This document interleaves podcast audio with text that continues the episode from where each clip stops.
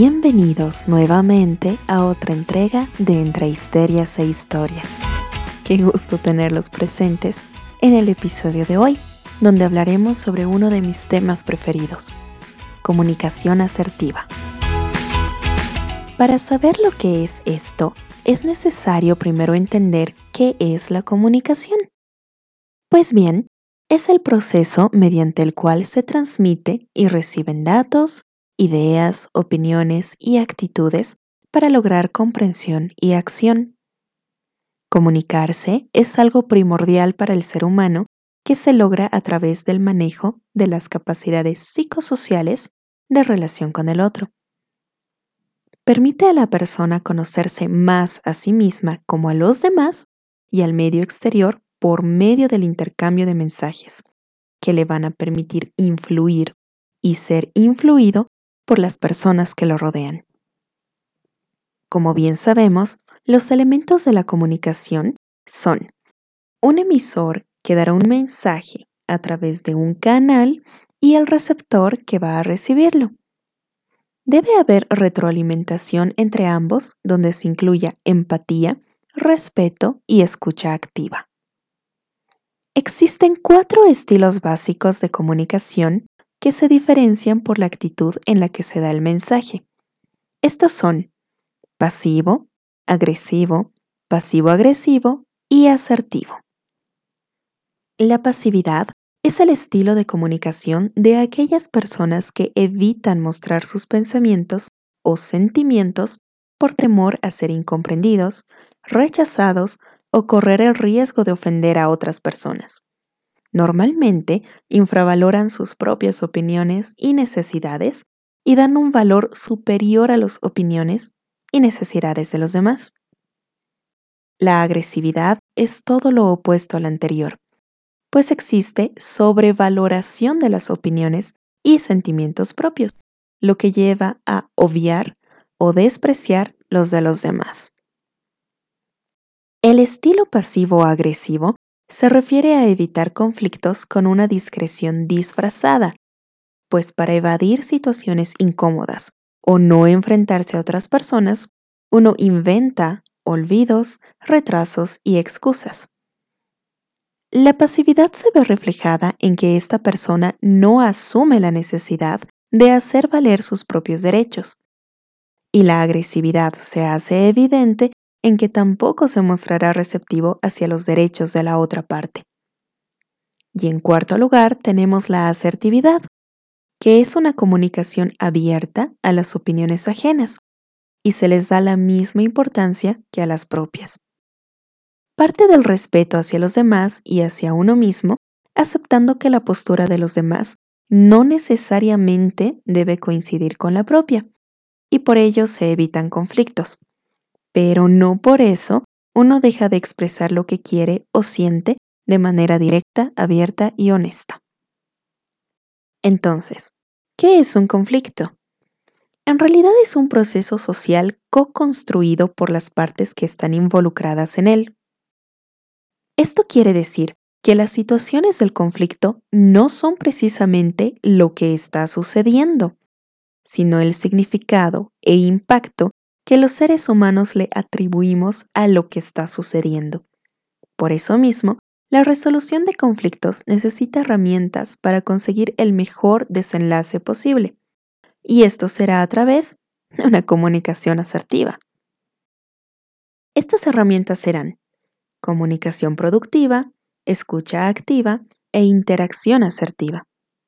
Ahora bien, las últimas dos herramientas contienen dentro de sí otros elementos, y será un gusto para mí explicarlos. La comunicación productiva se refiere a tomar en cuenta que el receptor es el que interpreta el mensaje que se le está dando. Por lo mismo, el emisor debe ser claro, honesto, concreto y directo a la hora de darlo, para que éste no sea malinterpretado o confuso. No hay que olvidar que todo ser humano interactúa naturalmente con otras personas, y en esta interacción, las partes involucradas tratan de ponerse de acuerdo sin dejar de lado opiniones personales que para cada uno son de vital importancia. En esta interacción hay dos aspectos importantes, que son el de contenido y el relacional. El de contenido se refiere a lo que se está hablando y el relacional se enfoca a la persona con la que estamos conversando.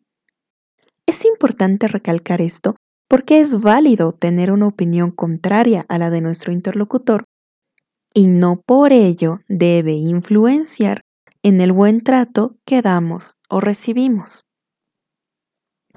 La segunda herramienta es la escucha activa.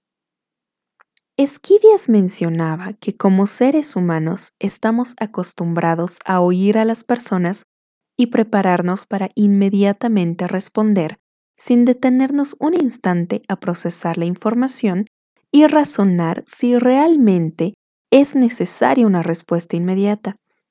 O quizás necesitemos de más tiempo para ser más útiles y eficaces. Con esto se refería a que es mejor escuchar que oír. La escucha activa no es tan simple porque requiere esfuerzo físico y mental para entender la totalidad del mensaje que se nos está dando e interpretarlo de la manera correcta, tomando en cuenta la expresión verbal, el tono de la voz y el lenguaje corporal. Es decir, hacer uso de la comunicación verbal para verbal y no verbal. Solo de esta manera podremos demostrarle a nuestro interlocutor que entendimos lo que nos ha estado expresando. La escucha activa posee cuatro técnicas que nos van a ayudar. La primera son las preguntas, que son útiles para poder comprender mejor los argumentos del interlocutor, sean estas abiertas o cerradas.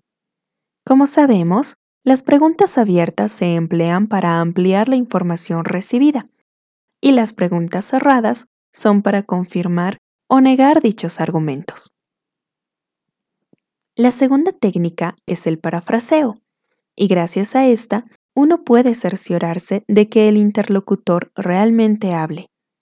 No se trata de ser redundante, sino de replantear en nuestras propias palabras lo que hemos entendido y así poder clarificar las dudas existentes. La tercera técnica de la escucha activa es la reformulación, que es bastante útil para restarle la carga negativa a las palabras del interlocutor y de esta manera transformarla en un significado positivo. Hay que aclarar que no se trata de cambiar el significado o el contexto de lo que se nos está diciendo, sino de reformular el contenido. Y la última técnica es la legitimación, cuyo objetivo es demostrarle al interlocutor que sus apreciaciones son importantes. Esto se logra a través de una aprobación sincera y debe reflejar empatía y honestidad cuando se esté utilizando esta técnica. Vamos a poner un ejemplo de estas cuatro técnicas de la escucha activa. Supongamos que nos encontramos con que nuestra pareja está de muy mal humor. Lo primero será hacerle una pregunta al respecto. Si se le hace una pregunta cerrada como ¿quieres hablar del tema? La respuesta será sí o no. Pero si hacemos una pregunta abierta como ¿qué es lo que te puso de ese humor? Hay más posibilidades de que nos cuente qué es lo que está sucediendo. Imaginemos que la razón de su mal humor es que estaba guardando una cosecha especial de vino, y cuando fue a revisar las botellas se dio cuenta de que ésta ya no estaba. Como no hay que dar nada por sobreentendido, se va a acudir al parafraseo diciendo algo como ¿Quieres decir que entre todas las demás botellas de la casa había una en particular que estabas reservando para una fecha especial? ¿Entendí bien? Puesto que la persona está bastante irritada y su mensaje contiene mucha carga negativa, la reformulación sería algo así. ¿Consideras que la próxima vez que compres una botella de vino especial, deberías expresar que la estás guardando para una situación en particular y de esa manera no la beberemos o la guardaremos en otro lugar? Finalmente, la legitimación de lo que la otra persona está sintiendo es muy importante para tener un cierre adecuado a la situación conflictiva. Podríamos decir algo como, comprendo que te gusta celebrar fechas especiales con una buena botella de vino. La siguiente vez, procuraré preguntarte antes de abrir una botella. La tercera herramienta de la comunicación asertiva es la interacción asertiva. Y sus técnicas están basadas en el autor Espinosa Martínez cuando hablaba de comunicación y negociación efectiva. Como primera técnica dentro de esta herramienta están los mensajes asertivos.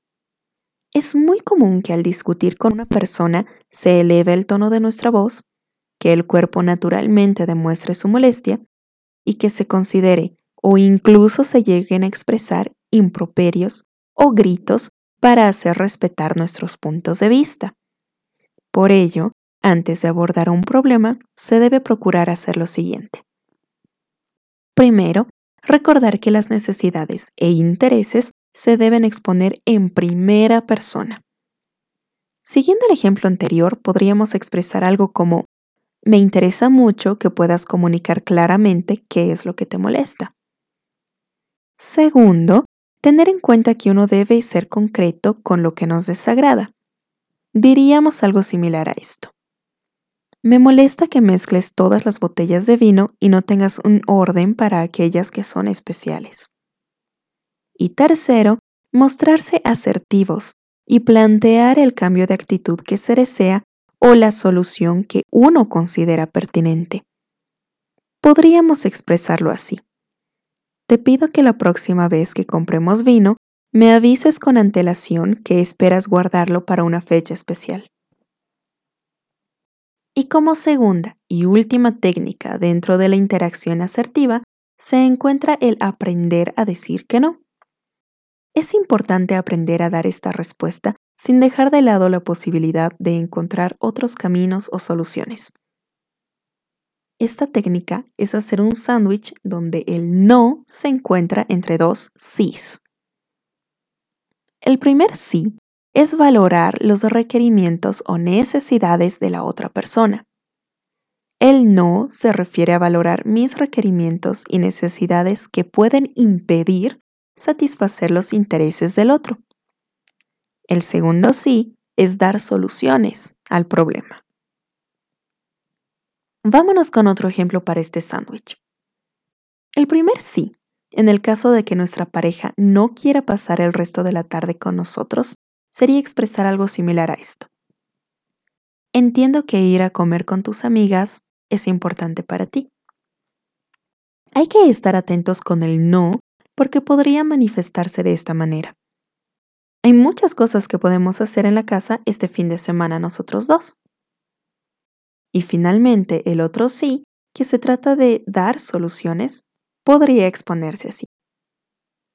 Ok, por hoy terminemos con los pendientes dentro de nuestra casa y en la tarde cada uno realizará las actividades que desee. Ahora bien, las características de una persona asertiva son múltiples y entre ellas podemos mencionar las siguientes. Toma decisiones por voluntad propia y no se deja influenciar. Es congruente y respeta los derechos de los demás está dispuesto a ser un líder, así como permitir que otros puedan llegar a serlo. Ve y acepta la realidad como es. Expresa lo que siente, dice lo que piensa y solicita lo que necesita sin dejar el respeto de lado. Acepta sus errores y aprecia sus propios aciertos. Es honesto, firme e igualitario en las conversaciones que entabla y su lenguaje no verbal coincide con su lenguaje verbal.